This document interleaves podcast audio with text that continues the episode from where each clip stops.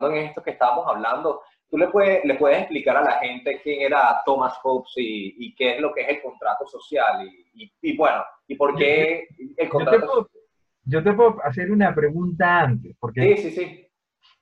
Este, bueno, eh, voy a explicar algo de, de la dinámica de tu programa, ¿no? Este, para el que nos vea, Héctor es un señor muy serio que nos manda las preguntas a todos y nos dice, mira, te voy a preguntar esto, así como, como que no la vayas a, aquí se pueden decir las palabras, ¿sí? Sí, sí, sí, tú puedes decir Que no la vayas a cagar, no la vayas a cagar, te voy a hacer esta pregunta, ¿no? Entonces, eh, a mí me, Héctor me mandó un conjunto de preguntas que tenían que ver mucho con filosofía, obviamente, todo con filosofía, este, y y teníamos un eje transversal y ese eje transversal parecía que era la felicidad, ¿cierto o no? Exactamente, sí, vamos a hablar de la felicidad. ¿Cierto? La felicidad, ¿no? Y yo recordé, eh, tuviste, no, no, no, creo que no lo has podido ver porque eres tienes 31 años, ¿no? O sea, eres un perfecto millennial. Eh, eres eh, un muy chamo y hace unos años hubo una serie llamado El joven Indiana Jones.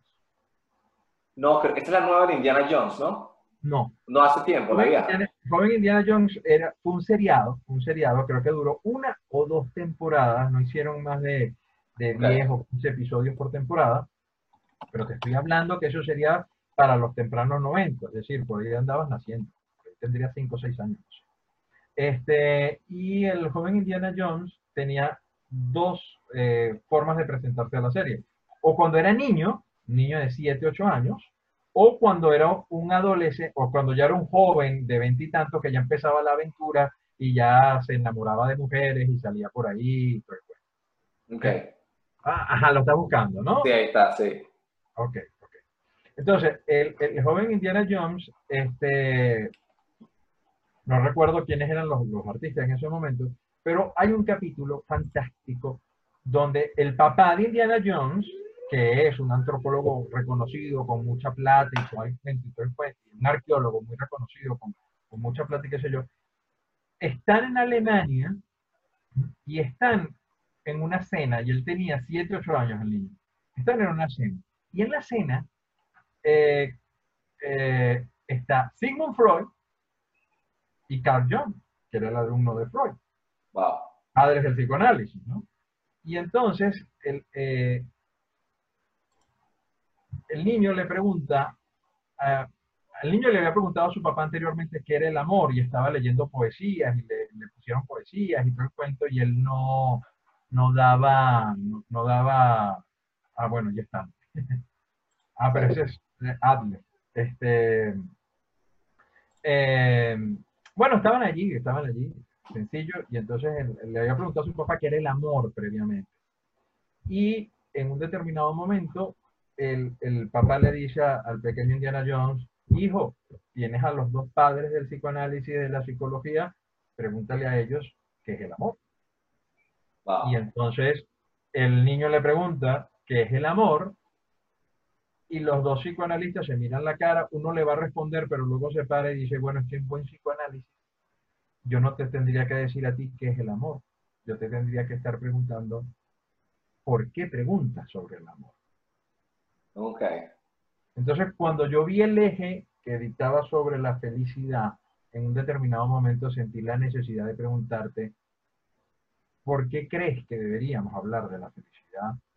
Y en ese sentido yo tratar de entronizar todas las respuestas. Claro, perfecto, porque está perfecto porque, sí, porque como buen filósofo así es como tiene que funcionar, ¿no? Eh, no, este, bueno, porque, bueno, yo estaba hablando de la felicidad porque fíjate, eh, a mí me causó mucha, eh, mucho ruido hace años atrás, por ejemplo, que veía mucha gente en, estos lugares y también en otros donde la gente estaba como más adicta a, a, tener, a ser famoso, a tener ganas de, ¿sabes?, de o sea, se pensaba que la felicidad estaba relacionada con el dinero, o yo pienso que no está relacionada, bueno, como lo veo acá, veía que las personas la relacionaban mucho con el dinero, la lujuria, eh, el poder, eh, la fama, eh, y entonces eso me causó a mí como un cortocircuito porque yo dice, oye, pero, pero eh, aunque, eh, bueno, tuve, tuve la oportunidad de ver personas que, que, bueno, que con mucho dinero eran, ¿sabes? Eran muy infelices. Entonces eso me, me, me, me nada, me, me, causó, me empecé a indagar en este tema y bueno, y ahí caí con, eh, con Epicuro y el arte de la felicidad, ¿no? ah, ok, ok. Exacto. Y, y, bueno, y después de allí, eh, bueno, ya ahorita cambió mucho porque bueno, lo de Epicuro es muy general y tiene como muchas, eh, es muy debatible, pero pero, pero por lo menos una, tres cosas que a mí sí me causaron puntuales de Epicuro era esa, de que Epicuro decía que la felicidad está relacionada con, eh, con los amigos, eh, está relacionada con, con, un momento de reflexión y está relacionada con, eh, con, el trabajo que uno hace cada día, ¿no? Que están como las tres claves de la felicidad. Sí, em, Epicuro es, mira, Epicuro es un filósofo griego, pero de cuando ya la buena filosofía griega había muerto. Y, este, y te digo porque la filosofía buena había muerto porque es obedecía más bien a, un estado de guerra, mientras Alejandro Magno, Alejandro invadía lo que era Persia, ¿ok? Este, de alguna manera, e, e, esos pensamientos generales, esas grandes escuelas como las que tuvo Platón y las que, tuvo, eh, las que tuvieron Platón y Aristóteles, ya estaban desapareciendo quizás porque prácticamente el estado social no lo permitía.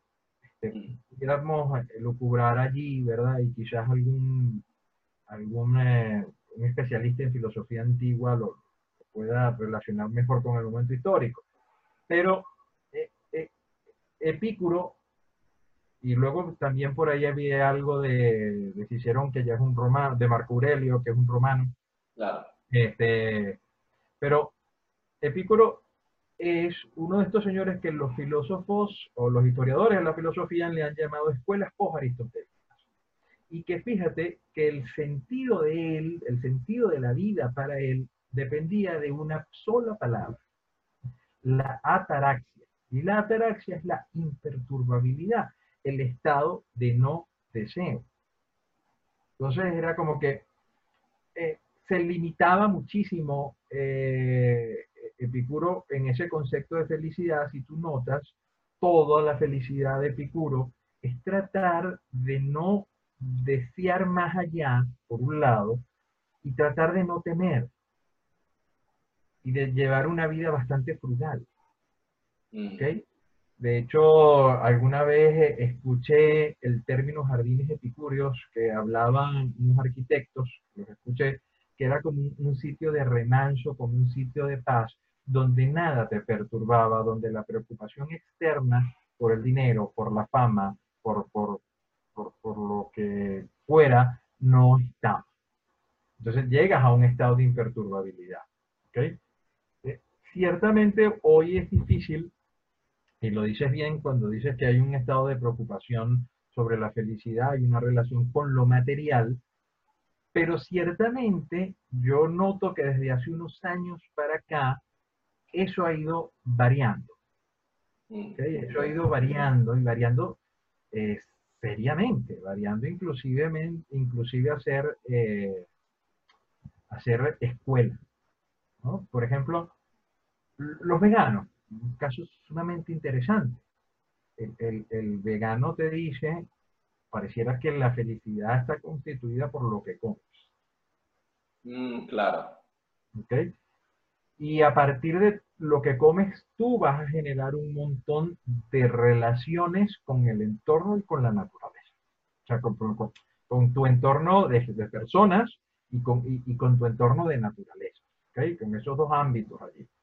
Y entonces tú vas a tener una relación distinta con el mundo, tienes una relación distinta con los animales, con la naturaleza, y además tienes una relación distinta con los que están al lado, porque los que están al lado pueden ser dependiendo del tipo de vegano, o unos malditos que comen carne, el que está al lado, pues un maldito come carne, un carnívoro, sí. lo cual el vegano además mata toda la evolución del ser humano.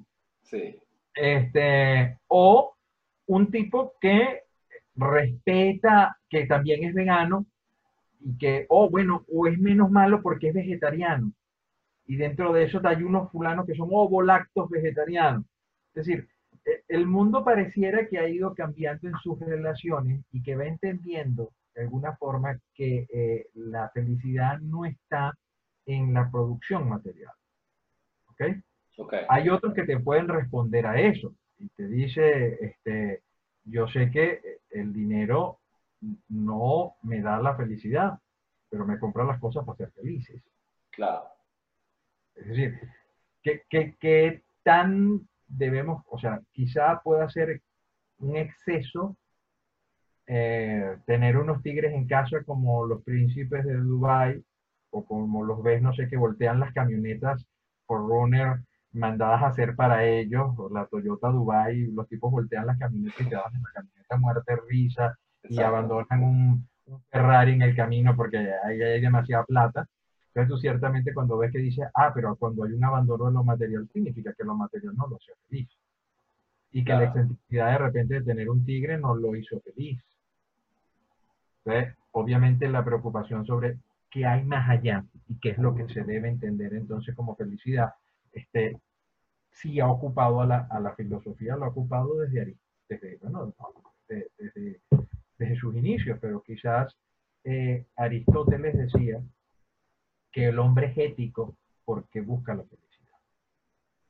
Claro. Eh, y ahí voy a empalmar con Hobbes, y si quieres después vamos y volvemos, no importa que vayamos históricamente de un lado para otro, pero Hobbes, en su Leviatán, eh, Hobbes, Thomas Hobbes cuando escribe ese libro lo escribe finalizando una guerra civil, una guerra civil cruel que vivió en la guerra. ¿okay? O sea, no, no fue fácil esa guerra. Y, Cualquiera civil, eh, esta fue después, después de la Revolución Francesa. Sí, para 1700 y algo. Okay. aproximadamente. Ahorita no tengo claro el detalle. Recuerdo que sí, que toma Hobbes, porque bueno, el Leviatán de Hobbes, que por cierto, no sé dónde lo tengo, pero lo tengo que tener por ahí. Yo tengo varias, varias secciones de, de, de biblioteca y en la biblioteca que tengo acá en el estudio no, no está la parte de filosofía. O sea, la tengo repartida en otros textos, pero te, lo iba a sacar y lo iba a traer, ¿no? Porque el Leviatán es una especie de figura que, que Thomas Hobbes inventa dentro de un estado de guerra, ¿sí? donde, donde debe haber una reconciliación del pueblo, pero el, el, pueblo no se va a reconciliar. Para ponerlo de alguna manera, y los politólogos y filósofos de la política, por favor me, me perdonen por, por, la ligereza de mi expresión, el, el leviatán es específicamente una especie de gobierno de transición. Mm, okay. Para verlo como diría Guaidó. Pero con una, eh, un grave, una grave, es un gobierno de transición el cual éticamente ya tiene per se la capacidad de tomar las decisiones políticas más perfectas para la gente que lo que decidió que fuese él. ¿Okay? El Leviatán es este monstruo que nadie puede matar. Y en este caso, todos lo elegimos, él está allí y ese gobierno va a hacer las cosas que sean correctas para que después haya una conciencia dentro de un contrato social que permita volver a una democracia. Okay. Volver a una democracia. Pero el Leviatán es una especie de hombre fuerte que coloca orden en el desorden. No deja de ser la pronunciación de un Estado mesiánico no deja de ser la figura fuerte que va a colocar el orden. Okay. O incluso que fue la premisa que llevó a Chávez a, a, a ganar las elecciones. Se dijo que eh, gobiernos adecos, copellanos y el último de Convergencia, que era como la unión del chilitero y de todos los pequeños partidos políticos, no pudo colocar orden en el país, llevó al país a, a cualquier cosa, no dio una con sus políticas monetarias, no dio una con sus políticas económicas, no dio una con sus políticas sociales, se decía en ese momento, ni había desarrollado el país. ¿no? Eso fue lo que se dijo y ese fue el gran argumento para que un leviatán, un hombre fuerte como Chávez en un determinado momento, surgiera para poner en orden. Fíjate que estabas niño, pero tú tienes que recordar cuando Chávez decía, le freiremos la cabeza a los adecos. Que era como decir exactamente hoy día, le voy a ferir las cabezas a los enchufados. Exacto. exactamente igual. Este, y esa figura fuerte de Chávez, está claro que no sirvió. Claro. Bueno, eh, fíjate, para, eh, para soportar este punto que estabas comentando, fíjate que, eh, que bueno, esto del contrato social es tan, es tan importante y se puede aplicar a tantos, a tantos lugares. Por ejemplo, si alguien agarra, ¿sabes? Está sentado en un salón de clase y alguien saca una pistola y empieza a matar a alguien, pues obviamente ¿sabes? es como que, bueno, el monstruo, ¿sabes? está, está violando ese contrato social que es que estás en un salón de clase esperando a que el profesor hable sentados con calma y eso psicológicamente, pues bueno, va a afectar a personas de por vida, ¿no? Entonces, como, que para que alguien vuelva a creer en ese gobierno de transición, en ese contrato social, wow, hay que, ah, son otros procesos, ¿no? Claro, no, y en, el fondo Hobbes, fíjate que no estaba lejos de lo que, de lo que estamos buscando, de lo que veníamos conversando. Es la búsqueda de la felicidad social. El, el, el Leviatán o este gobierno fuerte que busca una nueva forma de contrato social, lo que está buscando es lograr las mínimas pautas de felicidad para todos. Exacto. ¿Okay? Pero no a un nivel personal, no al nivel de lo que le hace feliz a Héctor o lo que le hace feliz a Virgilio, lo que le hace feliz a, las personas que pudieran estar viéndonos, sino de lo que nos hace feliz a todos en un sentido absolutamente general. Y fíjate que eh, para lograr eso no está fácil. ¿no? Sí. Y si no, mira Twitter un ratito. Exacto.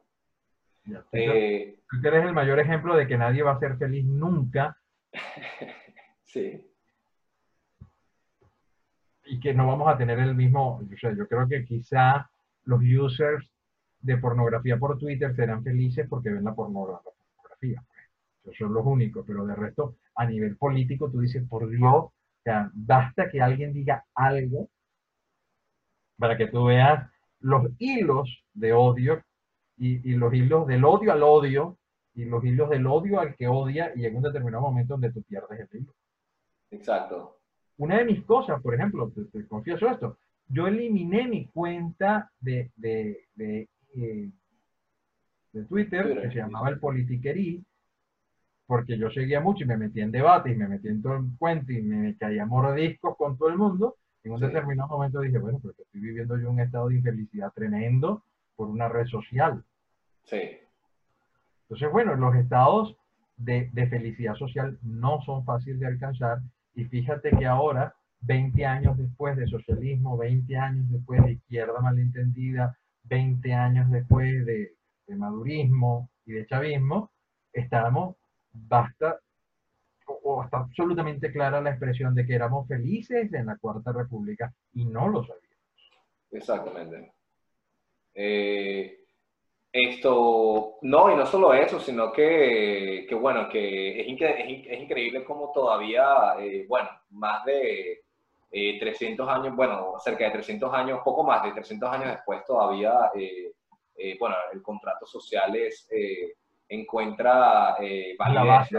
Sí, sí, sí, claro, ¿no? Y la va a seguir teniendo, la va a seguir, la va a seguir eh, teniendo, pienso yo que siempre, ¿no? Hay, hay sociedades más o menos activas políticamente, pero, por ejemplo, lo que ha hecho Trump en los Estados Unidos, eh, tú decías, en los Estados Unidos pareciera que en un determinado momento escuché a un analista decir, eh, los americanos todos son conservadores, todos. Y el republicano es un conservador más a la derecha y el, y el demócrata es un conservador con un poquito más a la izquierda, pero todos son conservadores en línea general. En línea general. Este, y este debate y esta politización y esta radicalización que hay ahora en los Estados Unidos, este, que me recuerda a veces un poquito el debate de, de, de, Chávez y Salas Romer en su determinado momento, este, uno pues, pues piensa que, la, que quizá los votos, que quizá nuevamente el contrato social vuelve, vuelve a adquirir sentido cuando hay unas reglas que son superiores a nosotros y que nos permiten este marco a pesar de que estemos totalmente radicalizados, ¿no? Pero paradójicamente para mí la radicalización significa la activación de la sociedad, significa el debate político que muchas veces no queremos dar porque queremos estar bien tranquilos haciendo lo que queremos hacer para lograr las metas personales que queremos lograr y nos olvidamos que somos seres racionales sociales y que como seres sociales tenemos y debemos tener una opinión política y un ejercicio político. Claro. No, y, eh, y, en ese sentido que estamos hablando, bueno, del ejercicio político de cada persona debería, eh, pues bueno, eh, estar interesado, aunque bueno, ahorita muy pocas personas estamos interesadas, bueno, en política, incluyéndome. Yo, yo, quisiera saber, esto trae como consecuencia que, que, para ver si puedo enlazar esto con, con Albert Camus, que, que bueno, hay muchas personas que en este, que en este, en esta apabullante ambiente social, en este apabullante ambiente social, pues bueno, se, se, piensa mucho acerca del suicidio. Es como que, bueno, ves todo lo de Twitter y hay, hay personas ahí, bueno, te vas a matar, ¿no? En la ventana. Entonces, hablando... o, o, mátate, vale, porque, porque te calmes, porque no... Exactamente, la muerte se ve como una salvación y ahí viene lo del suicidio, que, que, que no sé si, si, si, puedes explicar a la gente, pues bueno, que eh, si puedes hablar, porque está, eh, había tenido la oportunidad de leer el mito de Sísifo, eh, y, y pues se habla pues, esencialmente de que, bueno, de que el argumento del suicidio, de hecho, pues bueno, está mal. Entonces no sé si podemos entrar también eh, en esto. Eh, sí, claro. Además porque me hiciste leer sí sí otra vez después de 20 años que había leído ese ensayo cuando me hiciste la pregunta y creo que te lo, creo que te lo comenté, ¿no? Sí, claro, partamos de la, de que, de que Camus lo que quiere hablar es sobre la estupidez esta del hombre de hacer dos y de vivir una vida como, como especie de, de, otro ladrillo en la pared. ¿Ok? Hablando un poco de, de, Pink Floyd, ¿no? Claro. Este, de que en un determinado momento, vamos vamos a verlo así la sociedad de masas, la sociedad de consumo nos llevó o nos lleva a que haya la producción en masas y la producción en masas significa una producción en series. ¿okay? Una forma, después de la revolución industrial, dejamos la fabricación artesanal para fabricar no un carro como fue el primer carro de Ford, sino para montar una línea de producción que nos sacara 50, 60 carros en un día. Y ya no hacer un carro en un mes, sino 60 carros en un día, y eso llevó a todos los cambios. Pero pareciera que esa misma eh, posibilidad de, de, masificar absolutamente todo, pues también masificó nuestros estilos de vida. Entonces, eh, el, el, ideal de lo que una sociedad eh, comercial capitalista, en teoría, porque quizás eso fue en los años hasta 70, 80, pero hay, hay muchísimos cambios, ¿no? Y para eso, hipismo, por ejemplo, que fue una dosis de cambio en la sociedad la sociedad se va moldando, la sociedad va cambiando. Entonces ya no éramos eh, eh, eh, en, el, en, ese mito de Sísifo lo que quiere decirnos es que los hombres pareciera que hacemos lo mismo. Voy a utilizar una, una expresión que mm, la utilizaba mucho cuando daba clases de antropología filosófica. Cuando tú hablas de la antropología filosófica, obviamente la pregunta básica es ¿qué es el hombre? ¿Okay? Y para, para hacer esas preguntas, pues preferiría preguntarte qué eres tú como hombre. Partamos de algún sitio. Y cuando llegues a los 40 dicen, porque yo estoy en los 40, pero no me he dado cuenta si estoy en esa crisis o no. Pero cuando te decía que uno, que, dicen los psicólogos que los 40, que es una especie de nueva adolescencia, los individuos, eh, el hombre específicamente, entra en una especie de crisis, entonces empieza a cuestionarse y empieza a preguntarse a sí mismo qué soy. Entonces imagínate un, te voy a pintar lo que pudiera ser no la Venezuela de ahora, sino la Venezuela de hace 15 años aproximadamente. Hace 15 años tú tenías un hijo y tú querías que este hijo fuese a un colegio, ¿verdad? Que tuviera una buena educación. Y entonces por ahí hablabas con los curas de San Ignacio y lo podías meter en el San Ignacio y el muchachito tenía una buena educación y tuvo una buena educación y salió del San Ignacio y después San Ignacio dijo hay que tener una buena educación y ¿dónde es la mejor universidad? Pues la mejor universidad es la Simón Bolívar y ¿qué es lo que tienes que estudiar? Tienes que estudiar alguna ingeniería.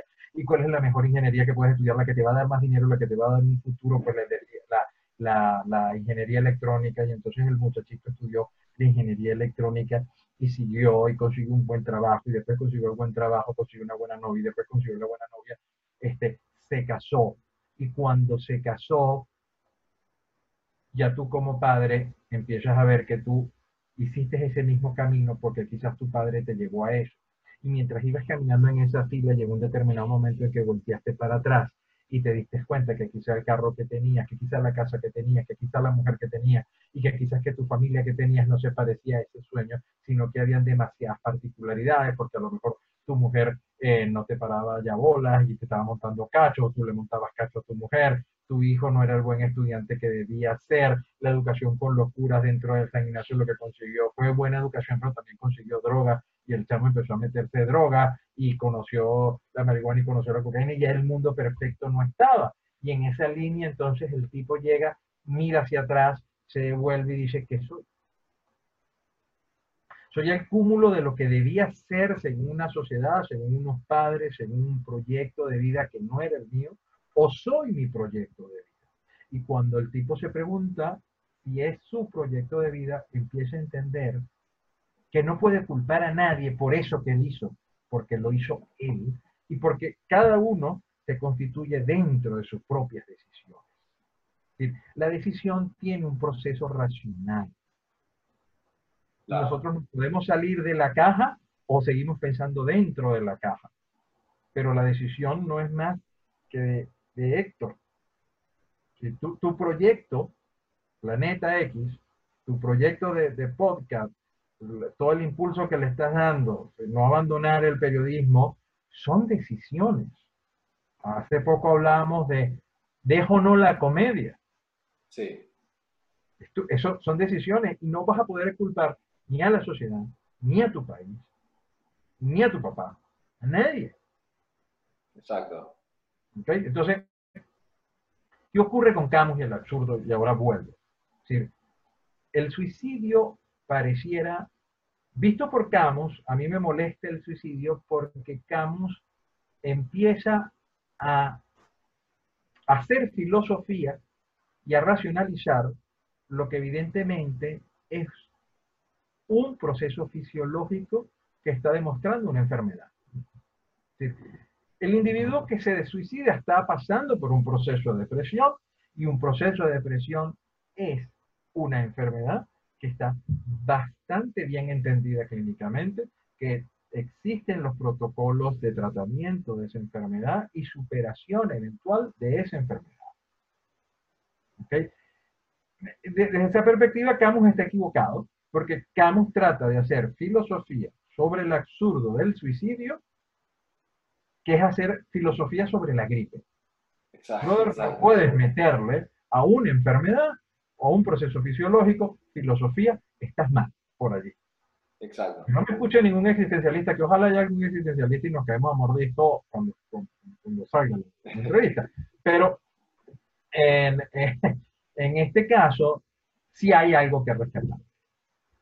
Hay algo que rescatar porque voy a utilizar nada más el título, no, no me voy a meter eh, en, profundidades, el título de la obra del existencialismo de Sartre, de Jean-Paul Sartre. El ser y la nada, libro básico de Sartre. Ser es la vida, la nada es la muerte. Entonces, el suicidio es escaparte de tus responsabilidades. El suicidio es el absurdo, el suicidio es la muerte y por tanto la negación. Exacto. Desde un punto de vista realmente muy existencial, evitando el suicidio y hablando sobre la muerte, que obviamente el resultado del suicidio es que te mueres. Este, lo cierto, lo, lo más cierto es que tú solo eres en tiempo presente. Y solo tienes lo que tienes. Exactamente. Solo vas a disfrutar lo que fisiológicamente sea posible disfrutar. y que solo podrán escribir tu historia cuando te mueras porque ya serás un acto terminado, pero la interpretación de lo que Héctor es, no la va a decir Héctor, la van a decir los biógrafos de Héctor. O la va a decir tu hermano que te conoció, tu hermana, la exnovia, tus hijos, tu ex esposa, tu esposa, todos van a tener una versión de Héctor. Si fuiste un hombre bueno, si fuiste un hombre malo, o si fuiste un hombre medianamente bueno, medianamente malo, que preferimos recordar las partes buenas y olvidar las partes malas, todos van a tener una versión. Entonces, el nombre... Que si hablan de mí, por cierto, que se hablan de mí, que si hablan de versiones, yo soy como la película Saw. ¿Sabes? Como la primera nada más fue buena, porque las otras ocho es mierda, ¿no? tiene su versión. No, no, hables de novia, no hables de novia, no, no, no, no sale hoy en esas cosas. A tu edad no se habla de novia y a mi edad no se habla de esposa. este, y te comentaba que eh, eh, en ese caso las decisiones del ser son lo que constituyen al ser. Y son las que te van a hacer feliz o infeliz. Por tanto, entonces la muerte o el suicidio es un absurdo. Sí, Camus tiene razón, es un absurdo. Pero es como es. ¿Te gustan los paracaídas? Sí. ¿Te has lanzado alguna vez en paracaídas? No, no, todavía no, pero sí quiero lanzarme. Ok. Una de las grandes decisiones, yo no sé si lo que yo te digo ahorita te va a servir para que te lances o no, pero bueno. Lanzarte de paracaídas es un acto de fe. Uno, tiene fe de que el paracaídas se va a abrir. Es decir, estás creyendo, ciertamente, que el que dobló el paracaídas y el que instaló el sistema lo hizo bien. Exacto. Es un acto de fe. Pero luego te subes no sé cuántos metros de, altura, no sé cuántos pies de altura, y a 5.000 pies, no sé, mentira, no sé, 2.000 pies, 1.000 pies, 800 pies, no sé cuántos pies son, o no lo recuerdo, te lanzas. Puede ser con un instructor o tú solo, porque a lo mejor te hiciste el curso. ¿Okay? Vamos a ponerlo tú solo. Y después, si quieres, vemos la parte más dramática con el instructor. Tú solo. Tú vas a tener fracciones de segundo para jalar una cuerdita y decir vivo o muero. Claro. Si estás comprometido con la vida, jalas la cuerda. Pero si dudas un segundo, por ahí no la das. Claro. Imagínate que no te abra la cuerda, que tú estás comprometido, y entonces tú vas a cuestionar toda tu vida y vas a cuestionar tu creencia porque vas a decir, ¿quién carajo me mandó a meterme en esto? Exacto pero te lo pongo terrible, todavía terrible. Tú te lanzas de un paracaídas con un instructor, entonces eres como el koala, el gran koala del instructor, ¿no? Vas delante del instructor. Vas a depender del estado de ánimo de ese instructor. Exacto. A lo mejor un tipo que tú no conoces, que en tu vida viste y que lo que pagaste fueron los 100, los 150 dólares que cuesta el lanzamiento y los pagaste porque tú querías vivir la adrenalina y tú te vas a decir, ¿qué clase de pendejo soy que este tipo esté deprimido y yo me lance y me muera? Exactamente. ¿Entiendes? Entonces, el, suicidio es la decisión real tuya, muy tuya, de si te mueres o no. Para mí, solo una persona que esté pasando por un estado de depresión severa se puede deprimir. Porque, perdón, se puede suicidar. Porque es ir en contra del instinto de vida que es superior a cualquier cosa. Exacto. Y es una cosa que no tienes ni que, no se puede ni filosofar sobre el instinto de vida, está allí, punto. Así como no filosofas sobre el flujo de sangre, no puedes filosofar sobre el instinto de vida. Es un hecho fisiológico que está allí y que se impone. Exacto. podemos filosofar, mira, me hiciste acordar de algo de, de, la carrera, que era muy cómico. Eh, ¿Conoces la Universidad Católica? Sí, la Católica, sí. Ok. Eh, el pasillo 3 el pasillo donde se unen todas las escuelas, ¿no? Entonces, la escuela de filosofía quedaba casi al final, de, entre módulos 5, módulos 6, por ahí está.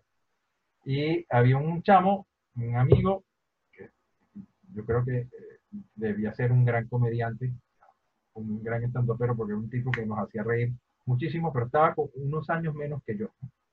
Y él se nota que había estudiado Derecho y se había cambiado a Filosofía, o Comunicación Social y se había cambiado a Filosofía, había hecho lo inverso. Sabes que todo el mundo empieza Filosofía para cambiarse a otra carrera, y este había hecho lo inverso. Este, eh, había estudiado Comunicación Social y se cambió para Filosofía. Y entonces había un chamo y le pregunta, ¡Filósofo! pero sí, como, como del, de como 50 metros de distancia. Entonces él le dice, ¿qué fue? Lo saluda. ¡Epa, filósofo, qué es la vida! Le pregunta. Y el chamo, delante de todos nosotros, y había profesores ahí además, dice, la vida es el espacio que está entre que naciste y moriste. Pero si me brindas una cerveza, a lo mejor te digo algo más. este, ese intermedio, ese sentido que tú le das a la vida, ese sentido que tú le das a la vida, no se lo da por un momento determinado, te lo dieron los parámetros que te dan tus padres, el parámetro que te da la sociedad, pero después que hay un raciocinio, sí puedes empezar a filosofar de la vida, sí puedes empezar a filosofar sobre tus decisiones, sobre tu racionalidad, sobre tu estar en el ser del, del mundo, en el universo, y a partir de allí generar los aspectos que te permitan ser felices. Claro. Eh, no, mira, eh, muy, muy fumón la cosa porque sí, eh, esto... Ah, yo, empecé, hablando de, de, comedia.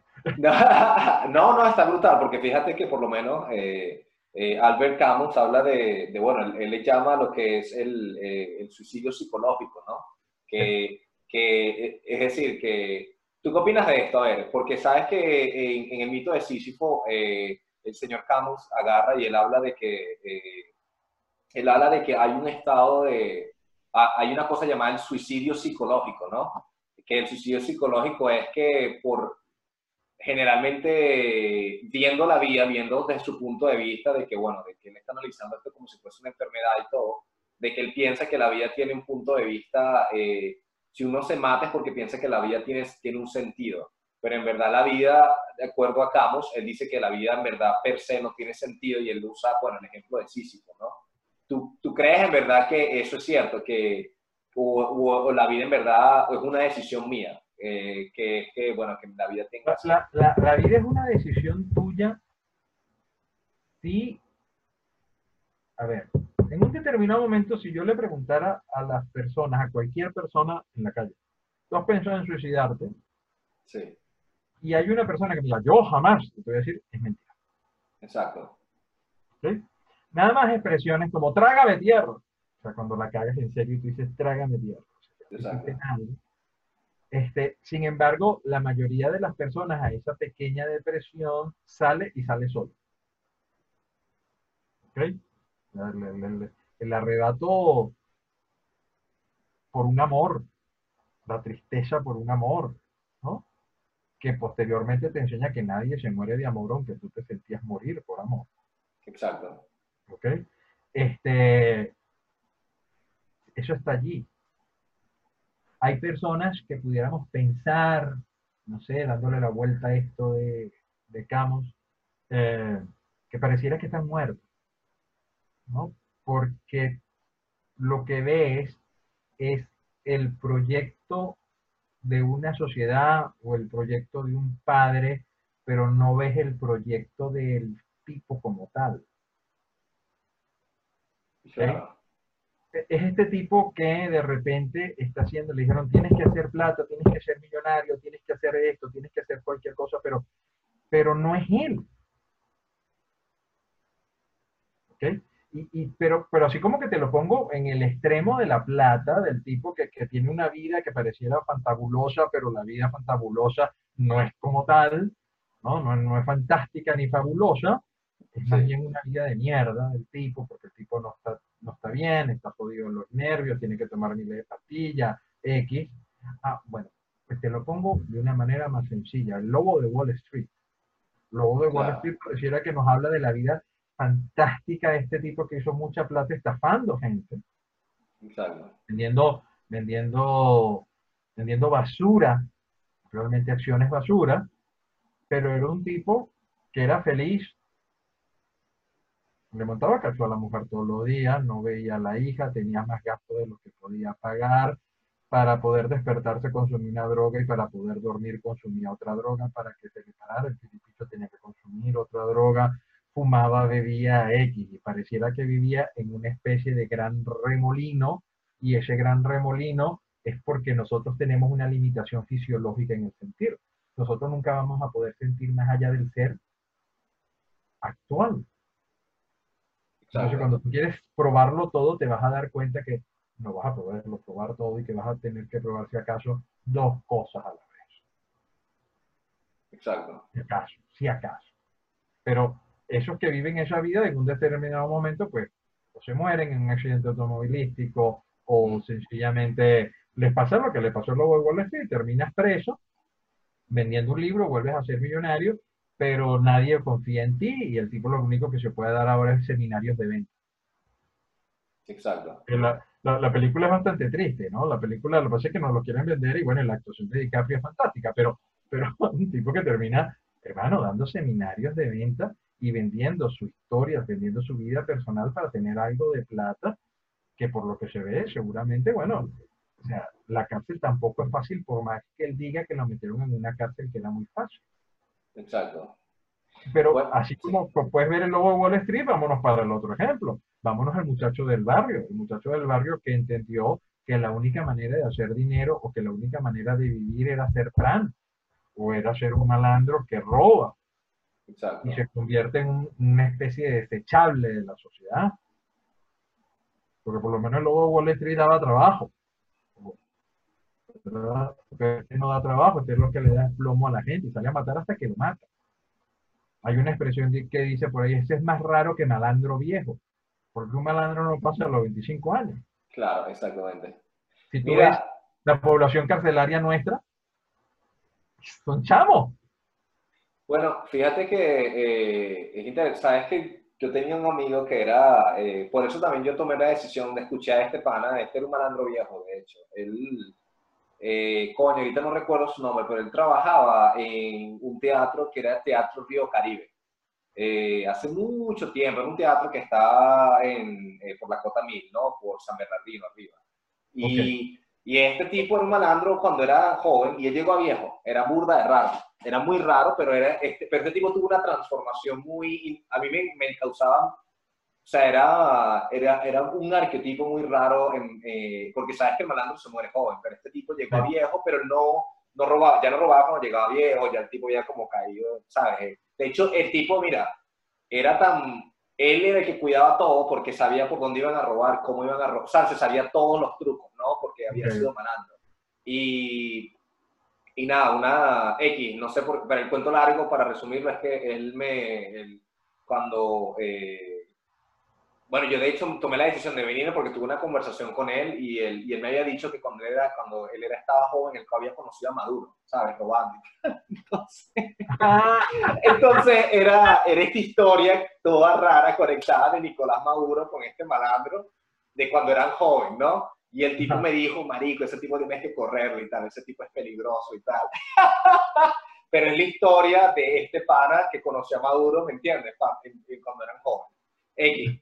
Pero lo que quiero, lo que quiero eh, eh, ¿tú, ¿y qué piensas de esto, de, para volver a esto, a la conversación que tú tienes allí, eh, que tenemos acá, esto, tú piensas, porque ahí, y sientes que el deber, sientes que dentro de todo este ámbito de la felicidad, del contrato social, y de esto de, de, de, de, Wolf of Wall Street, sientes que tú crees que el, el deber buscando el deber o crees que eso nos puede hacer más felices, por ejemplo, que, ¿sabes? Si... Eh, a ver, sí. lo que yo te diría es que la felicidad es una decisión, pero es una decisión racional consciente.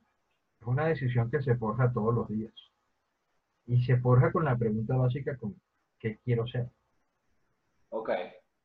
Ok. Fíjate que tú dijiste, yo no quiero estar, yo, no quiero vivir en una cuestión que gobierne un malandro viejo. Porque Maduro sería un malandro viejo. Exactamente. Esa perspectiva. Este, que no entendió que la vida podía tener otros parámetros. Porque cuando yo te hablaba de, de los parámetros, es como ese, ese switch, ese punto donde de quiebre donde tú decides hacer otra cosa. una de las grandes decisiones, una de las grandes cosas que tú le admiras a una persona que migra Sí, es que él decidió hacer las cosas distintas. Claro. Y decidió empezar de cero. Y eso significa tener una conciencia mayor de lo que quiero en mi estado de bienestar.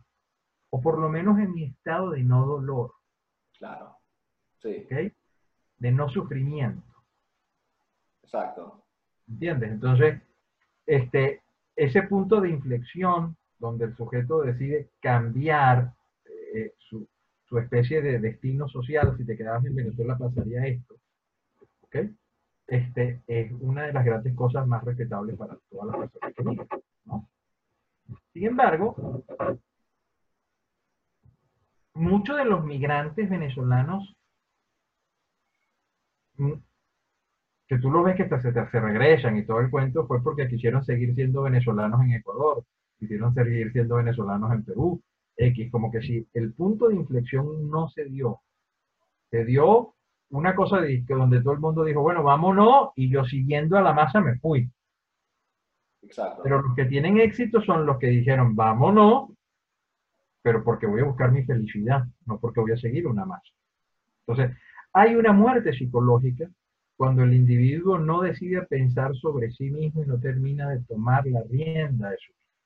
Hay un libro que es uno de los libros para recomendar, eh, El hombre en busca de su destino, de Víctor Franklin, este, y,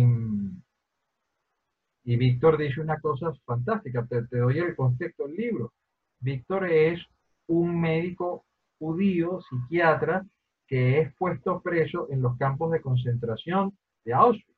Oye, ese libro me lo quería leer, es la segunda persona que lo, lo yo lo había, que, eh, que no, no sabía que en español se llamaba El hombre busca su destino, porque... En, el hombre busca de sentido, el hombre busca de sentido. Exacto, exactamente. Eh, pero, ok, sigue hablando, perdón, sí, sí. Entonces, claro, imagínate que este tipo narra todas las locuras y todas las, las terribles eh, cosas que le hacían hacer los nazis y el esfuerzo del trabajo y el frío y la falta de alimentación y cómo tenían que fingir que estaban sanos para que no los enviaran a la cámara de gas X. Y en un determinado momento la persona si se dejaba abrumar, llegaba un determinado momento en que ya no tenía voluntad. Y, una de las maneras de, de que muchos judíos decían, bueno, yo no voy a caer para que me mate el nazi, no voy a seguir en esto, pero como no tengo una capacidad para escaparme de acá, la, la muerte, el suicidio no era un absurdo, era una forma de escape. Y entonces el tipo se lanzaba contra las cercas eléctricas y moría electrocutado. Exacto. Porque era, un escape lo que decía este tipo. Entonces, en medio de esa situación, una de las grandes preguntas que el libro constantemente se está haciendo es, ¿cuál es el sentido de la vida? Si tú allí, en condiciones extremas, logras encontrar un sentido de la vida, estás encontrando un sentido de felicidad. Exacto. ¿Okay? Quien, quien tiene una meta o quien tiene un sueño, quien tiene un objetivo, normalmente encuentra las maneras de que ella, de lograr esa meta y ese objetivo. El problema es el objetivo que viene a darte sentido a ti. Ciertamente hay mucha gente que parece que en su vida tuvo sentido. Que es lo que es la vida. Incluso mueren y no, tú le dices, bueno, y este tipo vivió realmente una vida feliz. Entonces, si tú me preguntas para mí, Virgilio, ¿qué haces tú? La felicidad no, 100, no son 100 millones de dólares. Bueno, seguramente no, pero de que van a ayudar, van a ayudar. Claro.